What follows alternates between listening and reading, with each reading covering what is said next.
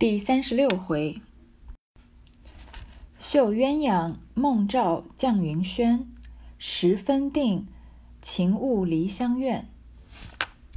话说贾母自王夫人外回来，见宝玉一日好似一日，心中甚是欢喜。因怕将来贾政又叫他，遂命人将贾政的亲随小厮头儿唤来，吩咐他。以后倘有会人待客住样的事，你老爷要叫宝玉，你不用上来传话，就回他说我说了。一则打中了，得着实将养几个月才走的；二则他的心素不利，记了心不见外人，过了八月才许出二门。那小厮头儿听了，领命而去。贾母又命李妈妈、袭人等来，将此话说与宝玉，使他放心。你看贾母对贾宝玉的宠爱到了什么程度？他看他身体好一点，因为被打的重了嘛，心里很高兴。但是呢，他又怕贾政又叫他去见人。上次贾宝玉被打，不就是在贾政见了贾雨村之后嘛？所以他就严防贾政召唤贾宝玉，跟他说两个理由，还还叫了这个贾政身边的小厮啊，说如果贾政来传他的话，不用传这个话，就说呢，第一个他身体不好，被你打得太重了，走不了路；第二个呢，他心素不利。算命的说呀，要过了八月才能出二门。那个年代的人就好像他们相信这个压胜之术一样，心素不利也是一个比较好的借口。就好像我们现在，嗯，常常有什么事情不顺，比如说东西丢啦，或者呃什么考试没通过啊，或者感情有问题啊，嗯，一般都很少在自己身上找原因啊，总是说啊最近水逆水逆，嗯，所以都怪这个星座了。那个时候也有这样的借口。说到这儿，嗯。我以前关注了一些这个星座的公众号，有一段时间也沉迷过这个星座运势的事情，还有，嗯，就比如说，呃，什么二零一八年的运势啊，或者某某个月的运势啊，关注了之后发现对我没有任何的帮助啊，除了就是发现，因为他说好话你不会听进去，但是你一有不好的呢，心里就会反复的想他，然后而且又发现啊，水逆这件事情好像。一年要发生好几次，一年有大半年都在水逆。每次一水逆呢，心里面就想说：“哎呀，会不会发生什么事情？或者有点小事情都往上面扯。”后来我一狠狠心，就把所有星座的公众号和微博号全部都删了。从此以后，生活就轻松了很多，犯了错误也不再怪水逆了。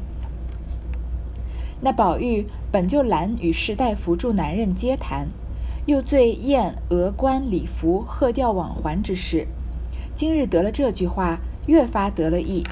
不但将亲戚朋友一概杜绝了，而且连家庭中晨昏定省一发都随他的便了。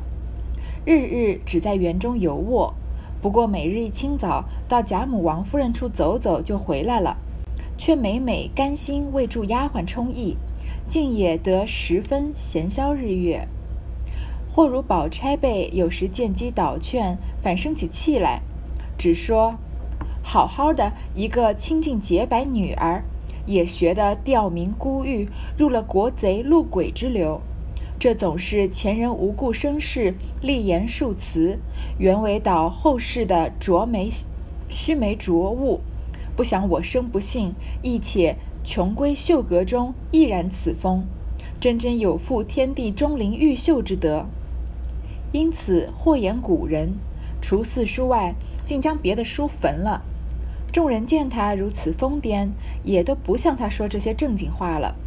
独有林黛玉自幼不曾劝他去立身扬名等语，所以深敬黛玉。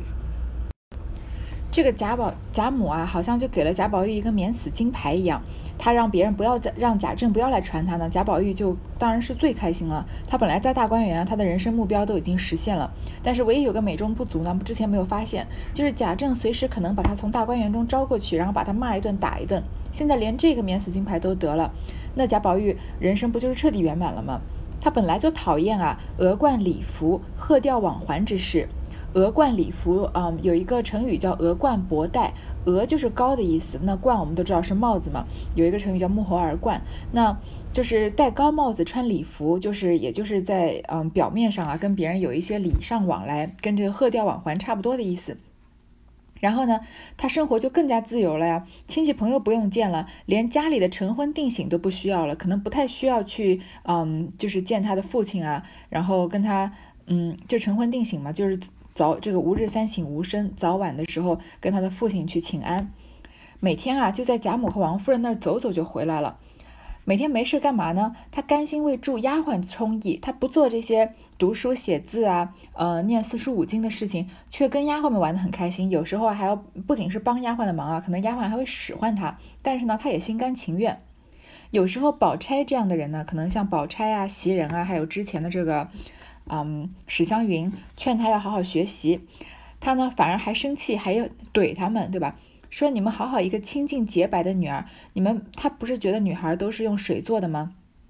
但是你们怎么样啊？你们学的钓名孤玉，就是沽名钓誉的意思，你就学会追逐这个官场上的事情，就是为了名利啊，呃，为五斗米折腰，这样入了国贼路鬼之流，反正就把你的这个明明是清洁清净洁白的，导致啊好像陷入这个泥淖之中了。然后呢，我想不到我这么不幸啊，连。穷闺秀阁中都染此风，就连呃女儿的闺阁之中啊，都染上了这些男人须眉浊物才会做的这种沽名钓誉的事情，真的是有负天地钟灵毓秀之德。你看他这话讲的还挺严重的，不知道他有没有正面的这样怼宝钗啊？要是有的话，那宝钗肯定又要生气了。所以呢，他祸言古人，把四书以外的书啊全部都烧了。之前呃在。《红楼梦》的前面几回好像有人说过这个贾宝玉啊，说他除四书之外无书，其他人其实都不懂，所以他把四书以外这些讨论四书的东西啊，全部都烧了。嗯，不知道他肯定不会烧那些他珍藏的《西厢记》啊，还有这个嗯《游园惊梦》啊这样的好这个歪书了。然后众人见他这么疯癫啊，觉得跟他这个话都说不到一路上，也就不跟他说这些正经话了。其实这种正经话只是在别人眼中的正经话，贾宝玉可能肯定是不当他们是正经话的。而林黛玉呢，林黛玉从来不管他要去扬名立万什么的，所以林黛玉从来就没有去劝过他。这也是贾宝玉把林黛玉引为知己的一个重要原因。所以呢，他很敬佩林黛玉。闲言少述。如今且说王凤姐自见金钏死后，忽见几家仆人常来孝敬她些东西，又不时的来请安奉承，自己倒生了疑惑，不知何意。这日又见人来孝敬她东西，因晚间无人时，笑问平儿道：“这几家人不大管我的事，为什么忽然这么和我贴近？”平儿冷笑道。奶奶连这个都想不起来了，我猜他们的女儿都必是太太房里的丫头。如今太太房里有四个大的，一个月一两银子的分道，下剩的都是一个月几百钱。如今金钏死了，必定他们要弄这两银子的巧宗儿呢。凤姐听了，笑道：“是了是了，倒是你提醒了。我看这些人也太不知足。”钱也赚够了，苦事情又摊不着，弄个丫头搪塞着身子，搪塞着身子也就罢了，又还想这个，也罢了。他们几家的钱容易也不能花到我跟前，这是他们自寻的，送什么来我就收什么，横竖我有主意。凤姐儿安下这个心，所以自管牵延着，等那些人把东西送足了，然后趁空放回王夫人。王熙王熙凤的这个心机多深啊！一开始她没反应过来，金钏死了以后啊，突然有一些人总是来给她送这个送礼送送这个送那个的，她觉得很奇怪，说这些人平常都不太来我面前走动了，怎么这个时候这么殷勤啊？还是这个聪明灵巧的平儿看出了端倪啊，说原来他们的女儿啊，肯定都是在王夫人房里伺候的，但是一个房里大丫头的位置就这么几个，那大丫头的份例银子呢，肯定是比别人高的。这里看得出来，王夫人的大丫头份例房里的大丫头啊，一个月有一两银子，一两银子是算是很多了。然后其他的呢，一个月都只有几百钱。现在金钏死了呢，不就空了一个位子出来吗？那他们肯定想让自己那些拿几百钱的在王夫人房里伺候的女儿们啊，能站到金钏的这个位子上，然后讨这个巧宗。王熙凤呢，她就要得了便宜呢，又卖乖，她就说啊，这些人啊，其实也不太知足。苦没有，他们不不当大丫鬟呢，什么苦事情又摊不着，就随便弄个丫头干干就算了，还想着一两银子这个钱的事情呢。然后他就想啊，算了，他们给什么呢，我就要什么，反正王熙凤也不推辞。到最后办不办事呢，是王熙凤自己的决定，她自己也有主意。所以她等那些人啊，她故意等那些人把该送的礼、该送的礼都送完了，然后才去了王夫人那儿。这日午间，薛姨妈母女两个与林黛玉等正在王夫人房里，大家吃东西呢。凤姐儿得便回王夫人道。自从玉串姐姐死了，太太跟前少着一个人。太太或看准了哪个丫头好，就吩咐下月好发放月钱的。王夫人听了，想了一想，道：“依我说，什么是利，必定四个五个的，够使就罢了，尽可以免了吧。”凤姐笑道：“论理，太太说的也是，这原是旧例，别人屋里还有两个呢。”太太倒不按例了，况且省下一两银子也有限。王夫人听了，又想一想，道：“也罢，这个份例只管关了来，不用补人，就把这一两银子给他妹妹玉串吧。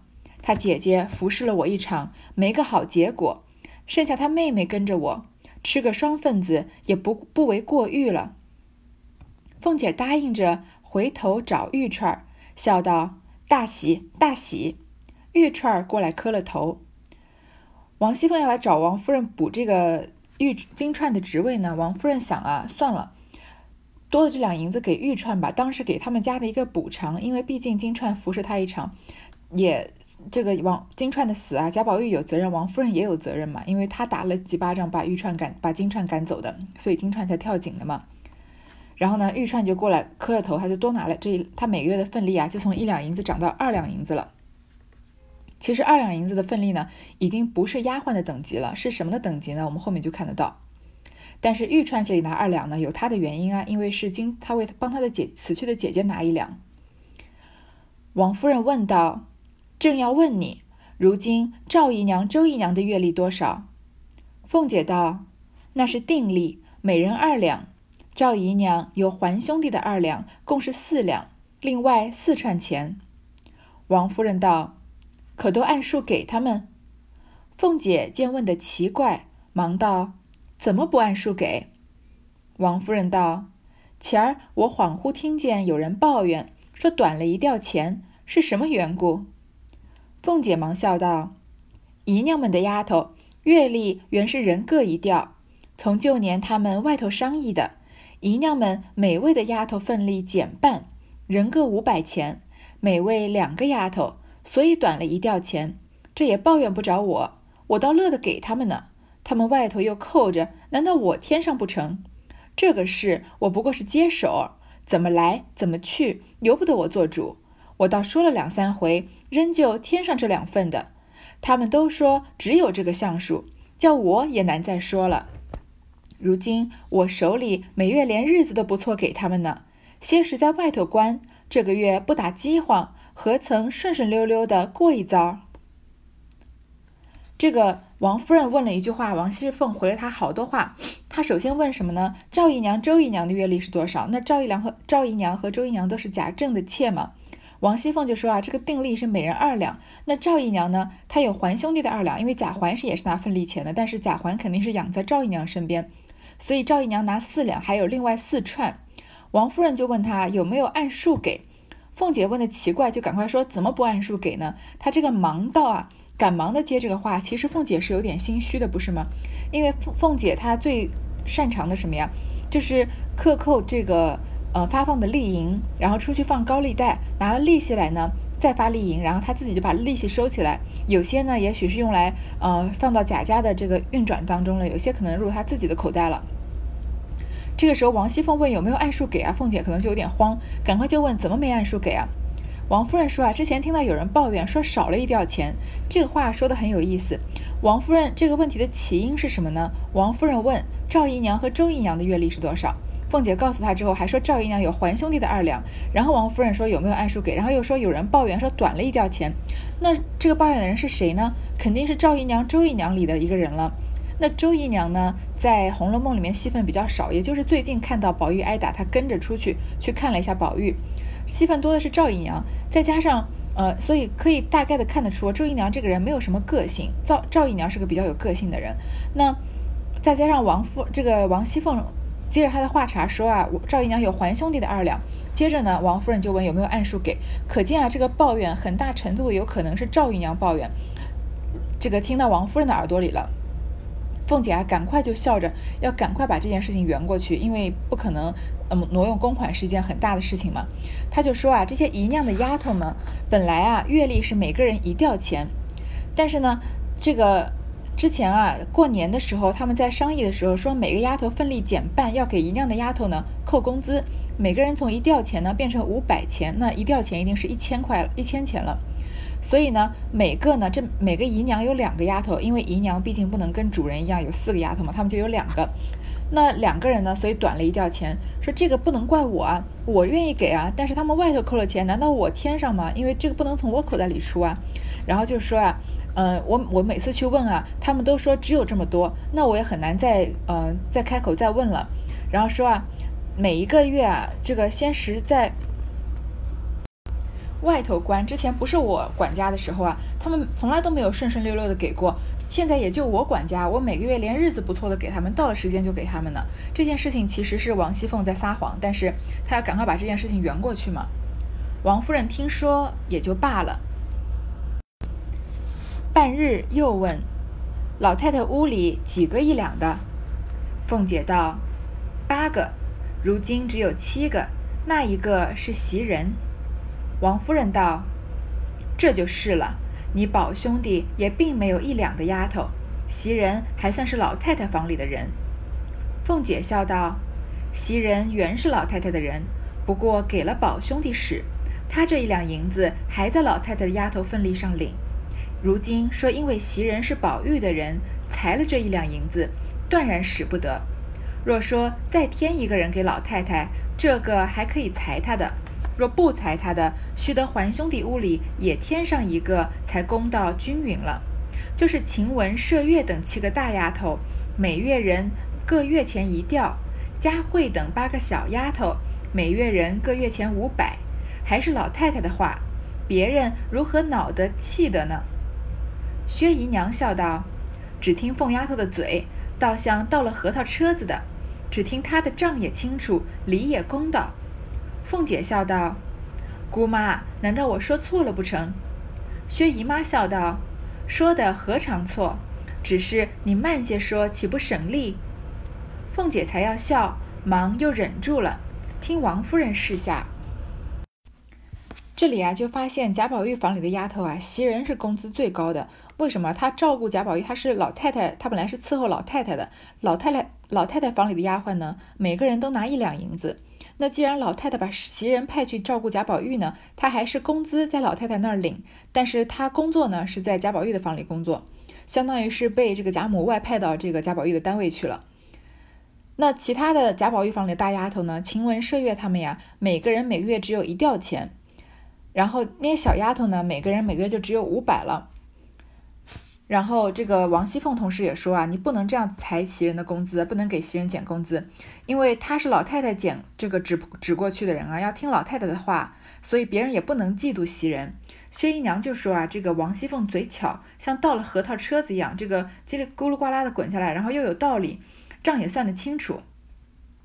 然后王熙凤就跟这个薛姨妈说啊，难道我说错了吗？姑妈，这个王熙凤喊薛姨妈姑妈，因为她王夫人是她的姑妈嘛，那薛姨妈应该是姓王的，所以薛姨妈也是她的姑妈。薛姨妈就说啊，你说慢一点，岂不省力吗？王夫人想了半日，向凤姐道：“明儿挑一个好丫头送去老太太使，补袭人，把袭人的一份裁了。”把我每月的月例二十两银子里拿出二两银子一吊钱来给袭人，以后凡是有赵姨娘、周姨娘的，也有袭人的，只是袭人的这一份都从我的份例上匀出来，不必动工动工不必动宫中的就是了。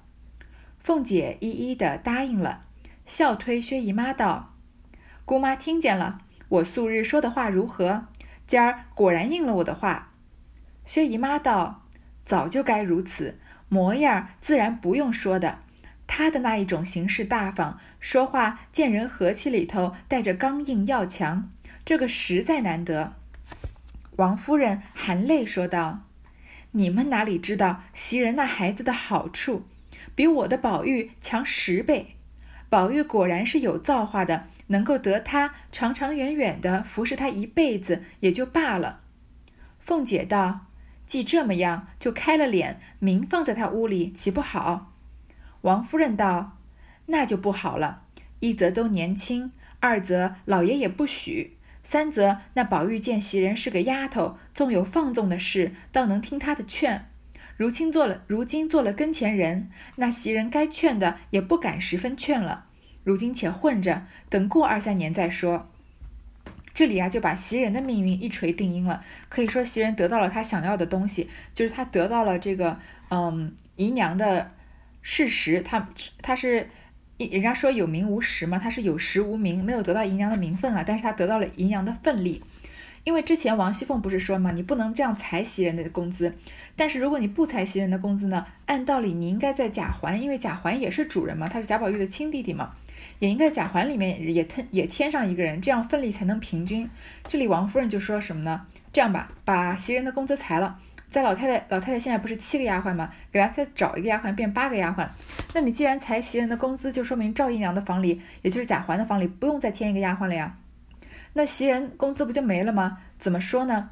让从王夫人的工资里扣，王夫人每个月的份里有二十两，然后呢，从二十两里面啊拿二两给袭人。你看这个王夫人刚了刚问了周姨娘、赵姨娘，知道他们的份例是二是二两，所以她给袭人也二两。另外说什么呢？凡是有赵姨娘、周姨娘的，也有袭人的，这话就说的很明显了吧？那袭人肯定就是有了一个姨娘的位分了，一个呃实质性的姨娘的待遇了，只是她没有这个姨娘的名分。然后王熙凤啊，就笑着跟这个薛姨妈打趣，你看说啊，她果然应了我的话，可见王熙凤早就看好袭人了。薛姨妈就也在这夸袭人啊，因为这件事情都已经既成事实了嘛，王夫人已经给袭人这个。姨娘的待遇了，所以他们肯定是跟着夸，不可能有人说，哎，这袭人这人不好吧？你再想想，对吧？因为已经是决定的事情。那薛姨妈就夸袭人啊，模样又好，行事又大方，说人说话和气啊，又刚硬又要强。你看王夫人对对袭人的认同感有多高啊？她含着泪说道：“这还不是演出来的，嗯，这就是这个她从心底的深处认同袭人。说你怎么知道？你们哪知道袭人那个孩子的好处呀？”就是袭人和王夫人讲的那一席话，就彻底的把杨王夫人收入囊中了。然后说啊，他比我们的宝玉啊要强十倍呢。然后说宝玉有造化，如果能够让袭人长长久久的服侍他一辈子啊，那他就放心了。凤姐说啊，既然袭人这么好，你这么喜欢她，又要给她姨娘的待遇，那为什么不干脆把名分也给她算了呢？让她开了脸放在她屋子里不就好了吗？这个开脸我们之前说过了，把脸上的这个呃绒毛啊，把它给用这个用用碗面的方法把它去掉，然后把头发盘起来，就直接光明正大的当贾宝玉的姨娘不就好了吗？王夫人说现在不行，第一个呢，他们俩都年轻，贾宝玉才十三岁嘛。二呢，老爷也不许。贾政才刚打过贾宝玉，就是为了他弄这些风花雪雪月的事情，怎么可能在这个时候给贾宝玉纳妾呢？而且第三重要的事情呢，他知道他为什么要让给袭人姨娘的待遇啊？因为他知道袭人是一个明事理的人，他在这里叫王夫人啊，说老老爷也应该打他一顿，然后呢，又要劝王夫人让宝玉搬出去。所以宝这个他看得出来，袭人跟他是心往一处想，劲往一处使的。所以袭人作为丫鬟呢。在旁旁常常在旁边劝劝劝谏宝玉呢，宝玉会听的，因为宝玉不是很喜欢被丫鬟使唤吗？那如果袭人做了跟前人啊，真的做了宝玉的姨娘的话，那我们说这个那个时候女子的三从四德要以夫为纲嘛，那妻子在丈夫面前能多说什么呢？她这个身份比较尴尬，所以她就劝了呀，也不敢劝。那听的本来该听的呢，贾宝玉也不会听了。所以呢，就先这样，先给他这个姨娘待遇。过一段时间啊，过两三年再说这个名分的事情。这里啊，就是袭人的好日子就要来了。好，这一段先读到这儿。